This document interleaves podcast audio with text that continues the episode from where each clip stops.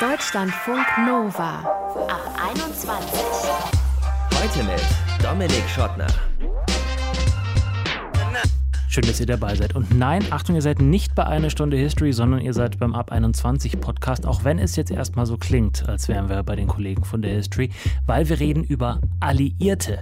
In Deutschland denken da ja viele bei dem Wort wahrscheinlich an die Staaten, die Hitler Deutschland in die Knie gezwungen haben. USA, Großbritannien, Sowjetunion, China, Frankreich, diese Länder.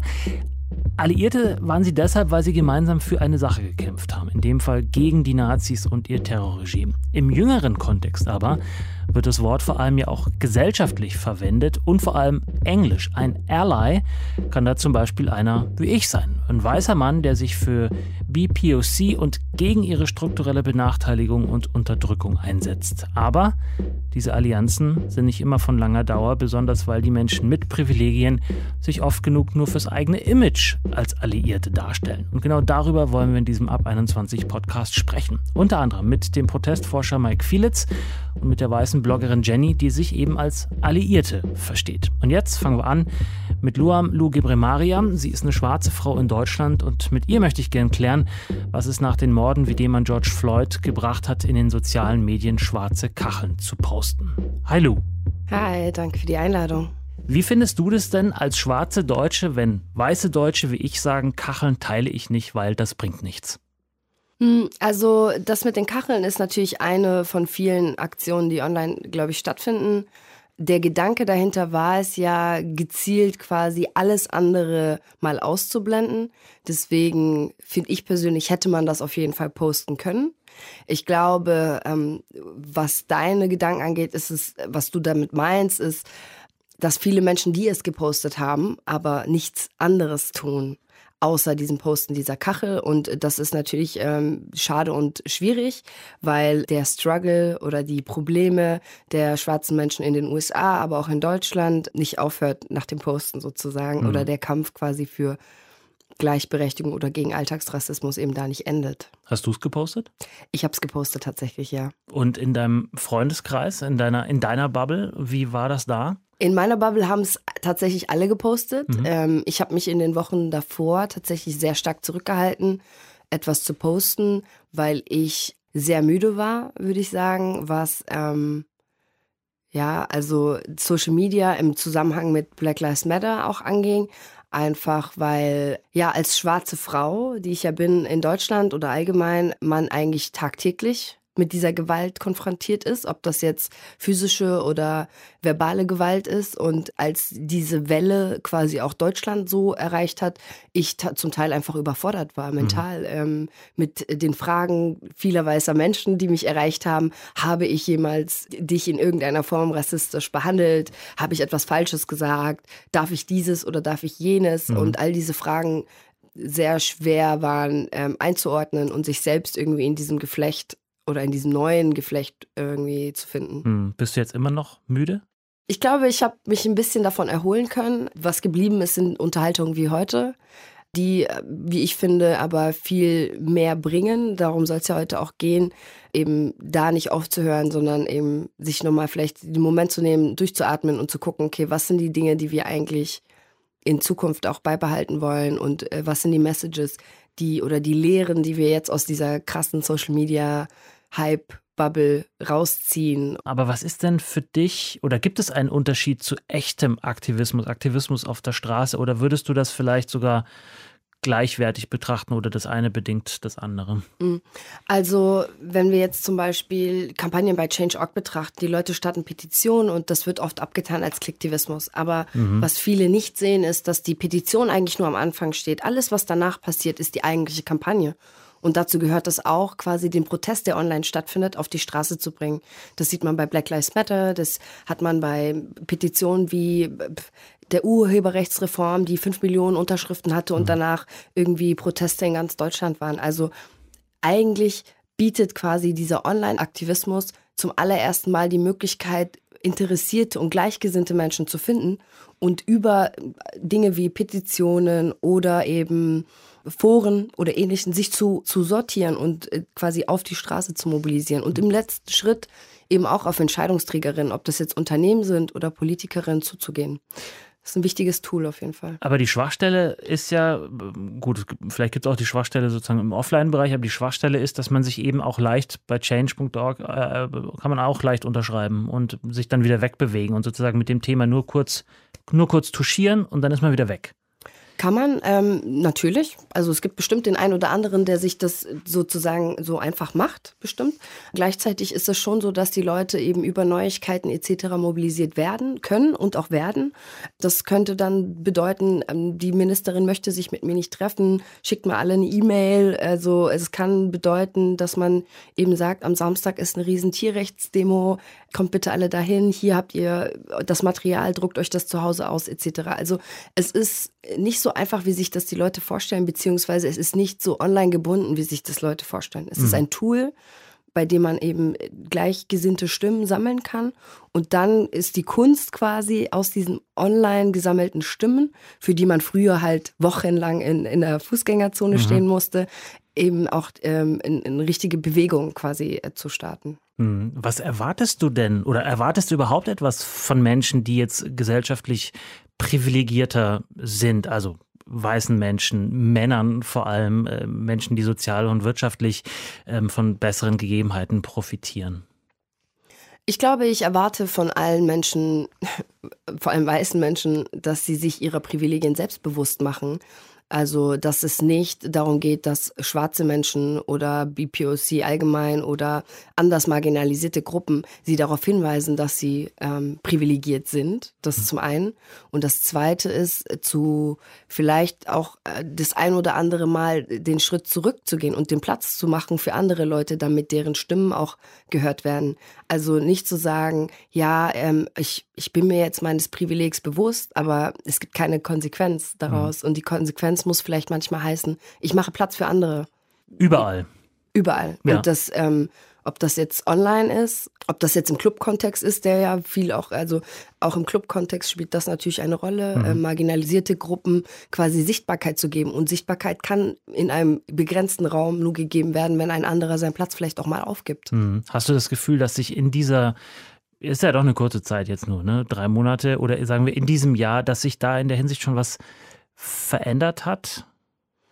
Ich glaube schon. Also ich, also mein persönliches Gefühl sagt mir ja, es hat sich was verändert. Ich habe viele Unterhaltungen auch in engen Freundeskreisen geführt, wo ähm, ich das Gefühl habe, dass sich meine Freunde, die weiß sind, jetzt sehr kritisch hinterfragen und von mir auch nicht erwarten, dass ich Bildungsarbeit im Sinne von Basisbildungsarbeit leiste oder dass hinterfragt wird, ob diese rassistische Erfahrung überhaupt existiert, sondern dass es ein Selbstverständnis davon gibt, dass das ist so mhm. und äh, dass äh, es nicht an den marginalisierten schwarzen Menschen oder anders marginalisierten liegt, quasi die Leute konstant darauf hinzuweisen, sondern dass es auch Aufgabe der weißen Mehrheitsgesellschaft, die, in der wir leben, ist, ähm, darauf aufmerksam zu machen, wenn Rassismus passiert oder wenn ähm, diskriminiert wird in egal welcher Hinsicht. Ja, aber sagst du denn auch Menschen dann äh, sowas, wenn sie das wirklich nur fürs Image machen, dass sie da äh, was posten? Oder ist das zu kleinteilig und macht dich müde?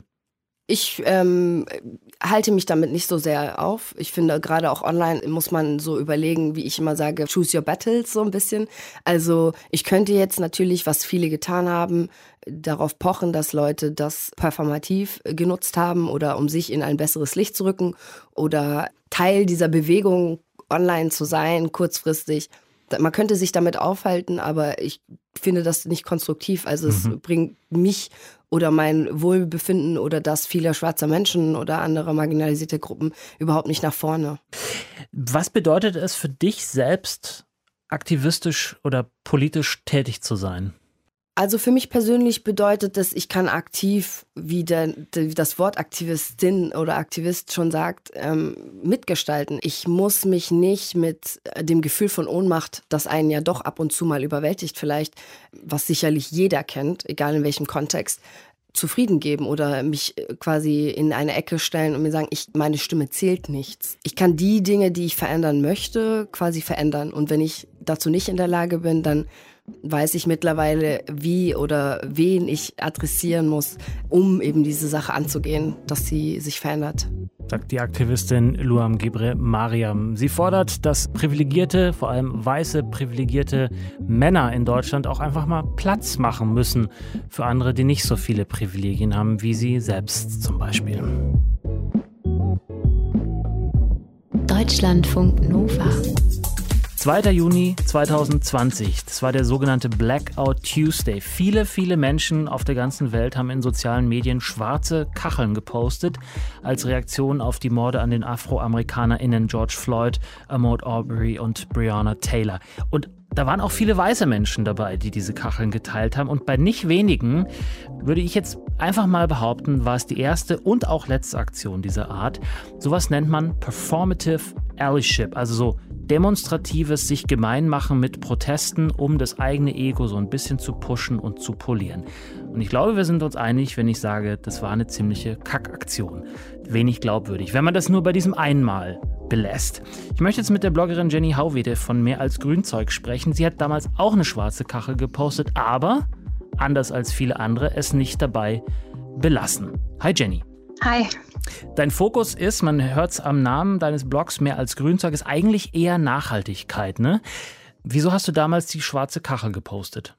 Das hängt damit zusammen, dass Nachhaltigkeit, also ich persönlich verstehe Nachhaltigkeit als ähm, ja, ein holistisches System, was jetzt nicht nur damit zusammenhängt, irgendwie, ähm, dass ich mit einem Jutebeutel einkaufen gehe oder wie viele Plastikprodukte ich im Bad vermeide, sondern ähm, es geht mir halt um ein System, was dahinter steht und eben auch um eine soziale Transformation und dazu gehört eben auch, sich aktiv für eine bessere Gesellschaft einzusetzen, eben auch Themen wie Rassismus, soziale Ungleichheiten, Diskriminierung auf allen möglichen Ebenen zu behandeln. Also war es nicht die erste Aktion von dir in der Hinsicht oder an der du dich beteiligt hast?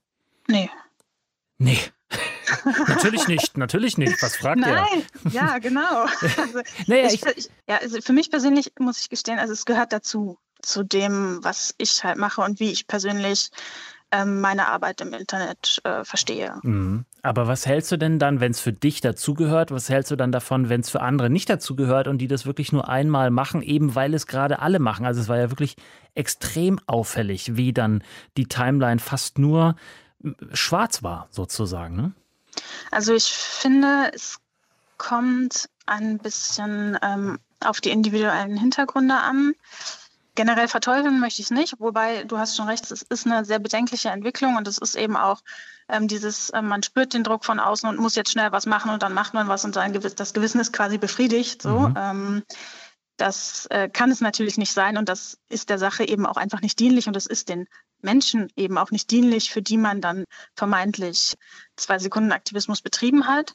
Aber ich kenne halt auch sehr viele Leute, die diese Kachel gepostet haben und das eben als ersten Akt damals umgesetzt haben, als ersten Akt der, der Stellungnahme auf Social Media und bei denen halt seitdem ein Prozess in Gang gekommen ist. Und wenn ich mir das angucke, dann finde ich das eine gute Entwicklung. Mhm. Also ähm, der gesellschaftliche Diskurs ist halt, ja, keine Ahnung, die Proteste finden halt weiterhin statt, aber es wird halt überhaupt nicht mehr so gecovert und ähm, keine Ahnung, andere Themen sind jetzt wieder wichtiger und das eigene Leben ist halt wichtiger und ähm, ja, hm. das ist natürlich traurig einfach. Du hast mhm. einen Artikel geschrieben über performativen Aktivismus. Klingt ziemlich akademisch. Äh, sagen wir einfach, es ist sozusagen die Solidarisierung zur Selbstdarstellung. Wie würdest du das denn unterscheiden? Performativen Aktivismus von, ich sage jetzt mal ganz bewusst grob, echtem Aktivismus?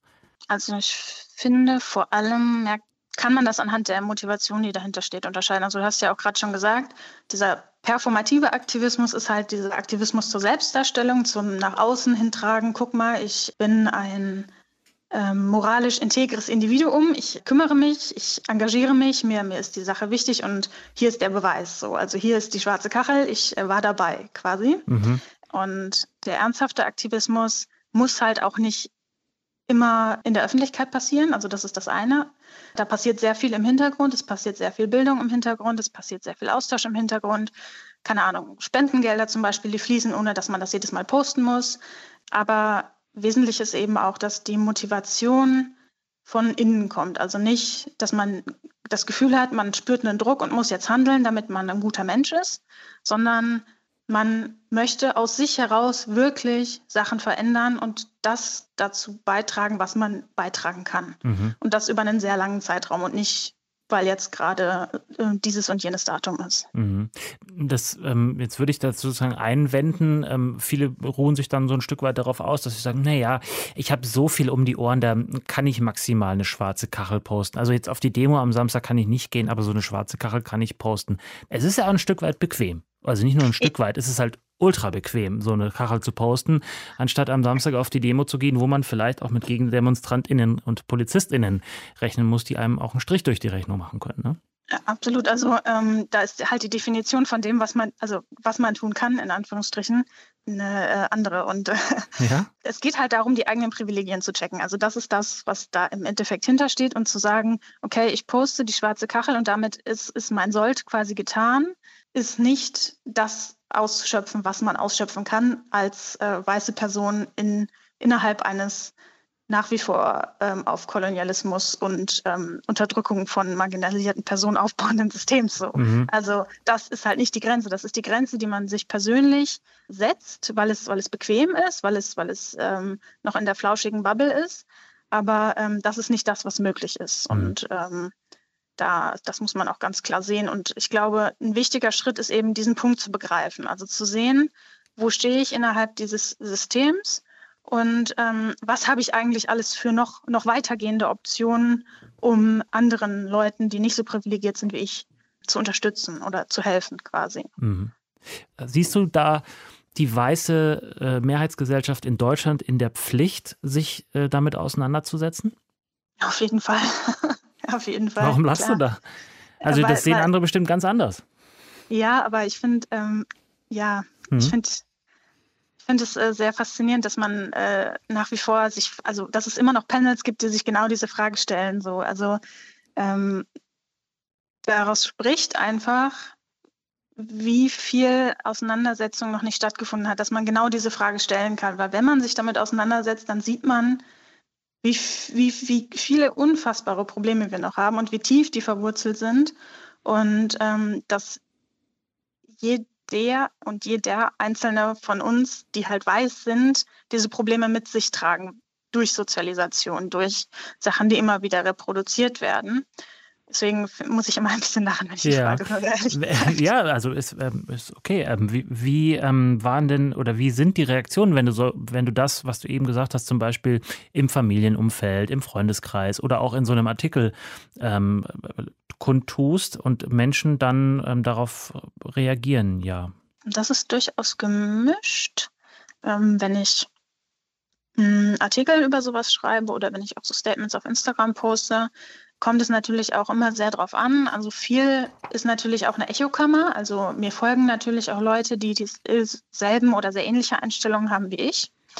Und wenn ein Backlash kommt, dann sind das häufig halt ähm, so klassische Trollkonten einfach, die ja Lust auf diese Meinungsmache haben. Mhm.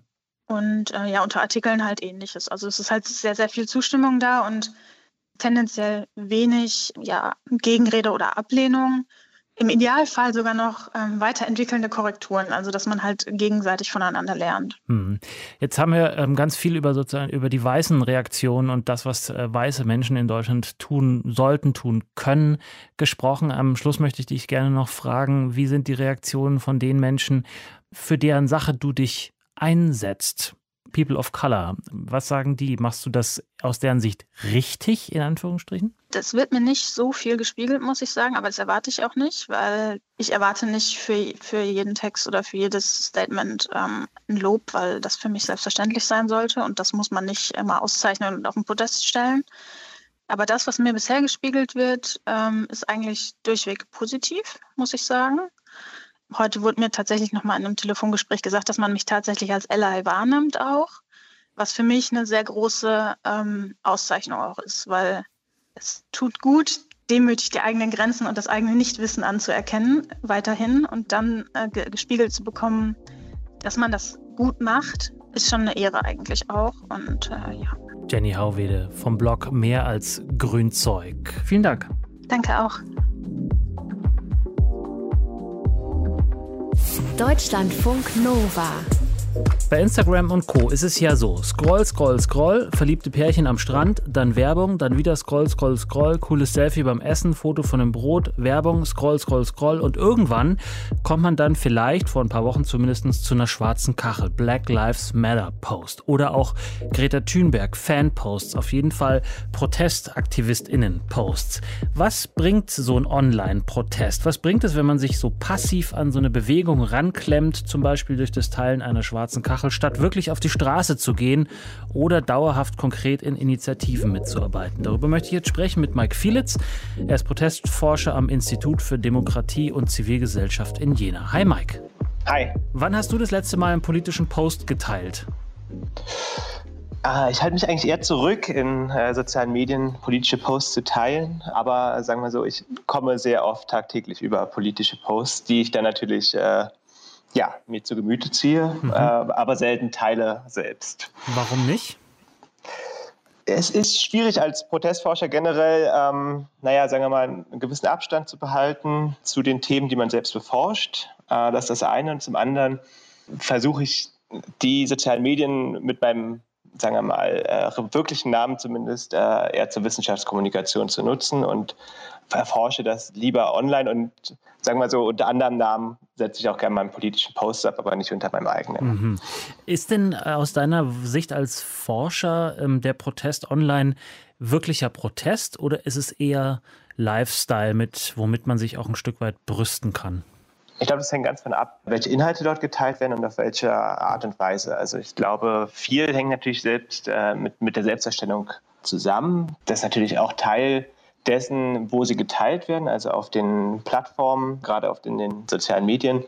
Äh, die leben natürlich davon, dass die Selbstinszenierung dort verbunden wird, also dass man dort Öffentliches mit Privaten verbindet äh, und eben auch eine sehr große Interaktion herstellt. Also da sehen wir dann schon, wie sich dann das Private und das Politische sehr stark äh, überkreuzen. Ich würde aber sagen, dass äh, das eben auch sehr vom Inhalt abhängt. Also wie kontrovers beispielsweise ein Protestinhalt ist, den man dort teilt, äh, inwiefern der potenzielle Gegenreaktion eben auch auslöst und in dem Sinne auch, was man genau damit erreichen will. Spricht man dort äh, seinen Freundeskreis an oder versucht man da eben eine politische Debatte im größeren ähm, öffentlichen Diskurs anzustoßen? Ich glaube, davon hängt schon sehr stark ab, inwiefern das jetzt äh, auch einen Akt ist, der über die Selbsterstellung selbst hinausgeht oder inwiefern man dort eben auch politische Debatten eben anstößt. Hm, was weiß denn die Wissenschaft über Performative Allyship, also über dieses, wenn ich jetzt zum Beispiel als äh, weißer Mann mich äh, mit schwarzen Menschen in dem Sinne solidarisiere, weil ich eine schwarze Kachel poste. Was weiß man darüber, wie die Menschen, mit denen ich mich solidarisiere, wie die das wahrnehmen? Also ich glaube, das ist ganz unterschiedlich. Es ist auch sehr schwer, allgemeine Verbindungen da eben zu setzen, weil ich glaube, die Art und Weise, wie erstmal Betroffene davon mitbekommen, ist eben ganz unterschiedlich, ob sie das in ihrer eigenen Timeline sehen oder eben über beispielsweise über die Medien halt verbreitet sehen.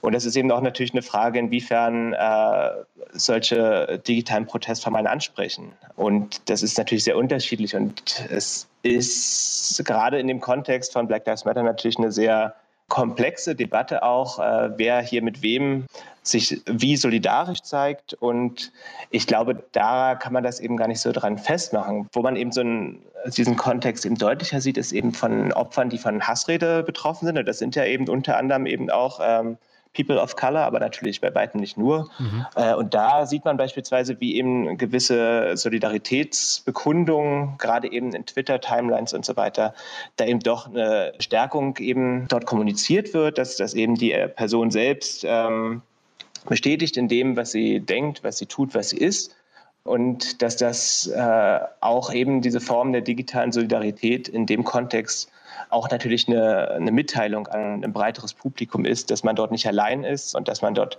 Leute hat, die einen äh, unterstützen. Mhm. Ähm, das, das heißt, da funktioniert es dann. Also da ist es dann positiv zu sehen oder kann man darüber eine Aussage treffen oder kann die Wissenschaft darüber eine Aussage treffen, ob das überhaupt was bringt sozusagen. Also, ne, also ist das, oder ist es eben nur fürs eigene Image?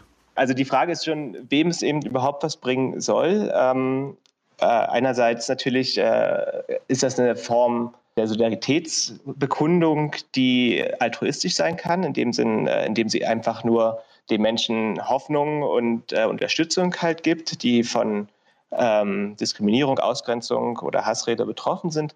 Andererseits natürlich gibt es eben die, ähm, die Formate, dass das auch für Menschen selbst stärkend wirken kann und wenn man eben sagt, okay, ich, wenn ich einen verbinde, äh, unterstütze, dann gucke ich mir auch andere Personen an, wie ich mich hier digital engagieren kann. Mhm.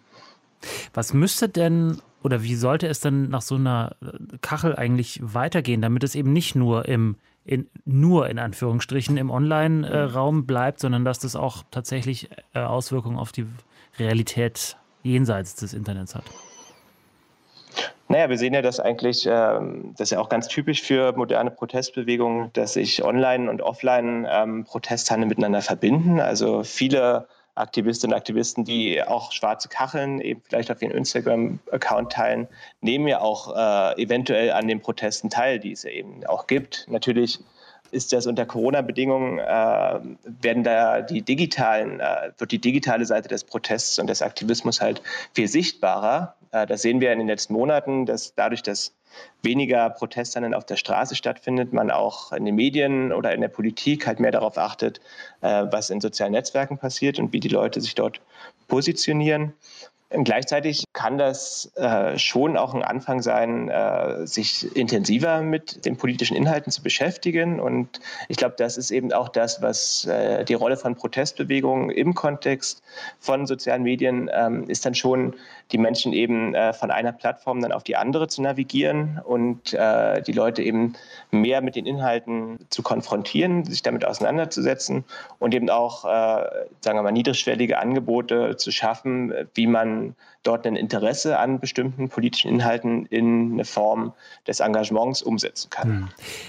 Abschließend die Frage, die so ein bisschen sozusagen den Kulturpessimismus ins Ziel nimmt. Ähm, warum glaubst du, sprechen wir überhaupt darüber, ob Online-Protest äh, realer Protest ist oder nicht? Weil wenn man sich zum Beispiel Donald Trump anschaut, da ist es ja völlig ohne Zweifel, dass seine Tweets auch Politik sind. Bei so emanzipatorischen Bewegungen wird es so ein Stück weit in Frage gestellt, ob das tatsächlich irgendwas bringt. Warum gibt es da diese zwei äh, Sichtweisen? Was glaubst du? Ja, also in der Wissenschaft ist es eigentlich so, dass dieser ähm, Widerspruch zwischen virtueller und realer Welt eigentlich äh, der Vergangenheit angehört. Also ich glaube, wenn es eben darum geht, eben auch gerade Menschen in ihrer Denkweise zu beeinflussen, äh, also im Positiven wie im Negativen, sind die sozialen Medien dadurch, dass man sie eben rund um die Uhr halt äh, verfügbar hat und auch konsumiert, das zentrale Schlachtfeld in dem Sinn für Bewegung äh, sowohl regressive als auch progressive, dort äh, die Sichtweisen von Menschen zu verändern. Und somit hat eben, ich glaube, die Masse eben an Inhalten, die man dort konsumiert, dann eben schon einen Einfluss. Und daher würde ich eben schon unterstreichen auch, dass äh, je mehr Politik in sozialen Medien stattfindet, desto realer wird eben auch, was dort passiert. Weil äh, wir sehen ja auch, dass die jüngsten Protestbewegungen alle eben aus dem Hashtag entstanden sind. MeToo, Black Lives Matter.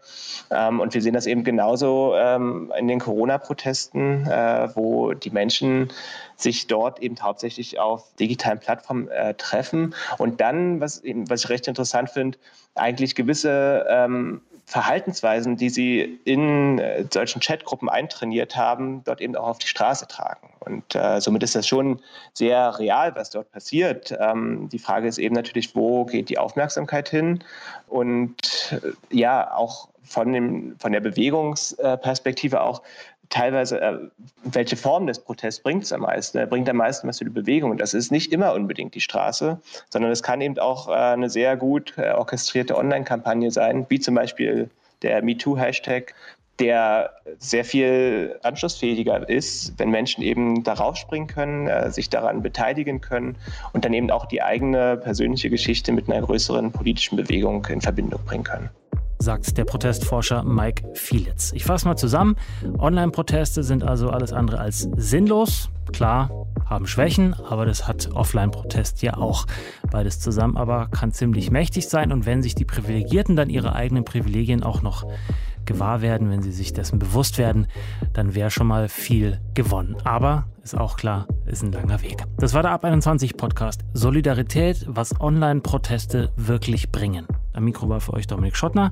Vielen Dank fürs Zuhören. Bis zum nächsten Mal. Bleibt geschmeidig und gesund. Ciao. Deutschlandfunk Nova. Ab 21. 21. Die Podcasts jederzeit auch auf deutschlandfunknova.de.